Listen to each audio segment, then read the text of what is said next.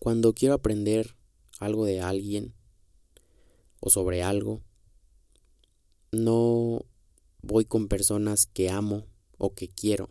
Hay unas otras que sí, que me inspiran, pero escojo personas que están en la posición tanto internamente como externamente en la que a mí me gustaría estar. Recuerdo hace algunos años cuando le dije a mi papá, ¿sabes qué papá? Quiero estar tanto internamente y externamente en esta posición. Y recuerdo la sinceridad que tuvo mi papá para decirme, ¿sabes qué? A nivel interno y a nivel externo no estoy en esa posición, pero ve, rómpela y aprende. Y me encantó su sinceridad, porque, bueno, aparte de que yo ya había aprendido que aprender de alguien o no tomar el consejo de alguien no significa que no lo ames. Yo sigo amando a mi papá, lo sigo queriendo, a mi mamá igual, pero si ellos no están en una posición en la que a mí me gustaría estar, la verdad no pido consejo a ellos.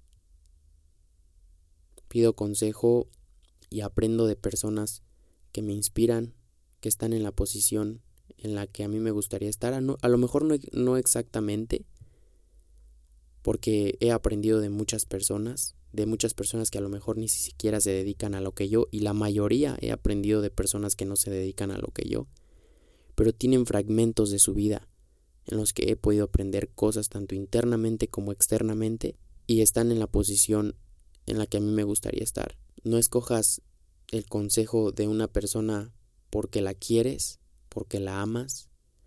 Escoge el consejo de una persona que está en la posición que a ti te gustaría estar. Hay muchas personas que vienen y me dicen, es que le platiqué esta situación a mi mejor amiga o a mi mejor amigo y emocionalmente pues vienen destruidos, ¿no? Porque ya el amigo o la amiga le echó la carga emocional o el compañero de trabajo le echó la carga emocional. Yo siempre lo he dicho en los coachings. Sí hay que platicar con personas, pero hay que tener cuidado con quién platicas tus cosas emocionales.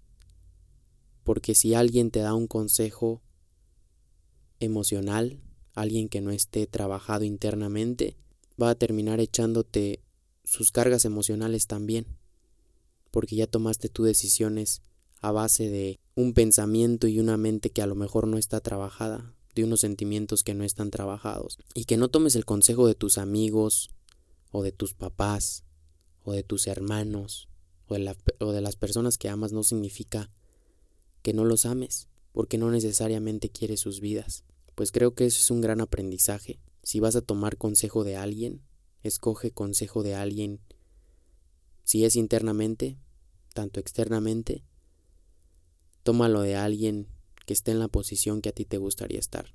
Si va a ser algo emocional o algo mental, ve, toma terapias, coaching o a donde tú quieras ir, pero la idea es hacerlo con alguien que ya ha logrado lo que a ti te gustaría lograr. ¿Sale?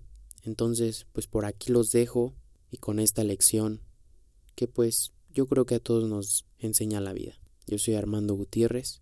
Me pueden encontrar en Facebook como Armando Gutiérrez, en Instagram como Harmando GTZ, en Twitter igual que en Instagram. Y para conferencias o coaching, por ahí me pueden mandar igual un mail o directamente a mi Instagram me pueden mandar un DM. Si esta es la primera vez que escuchas uno de mis podcasts, por ahí tengo más, son gratis. Escúchatelos y a lo mejor algo te aportan. Adiós.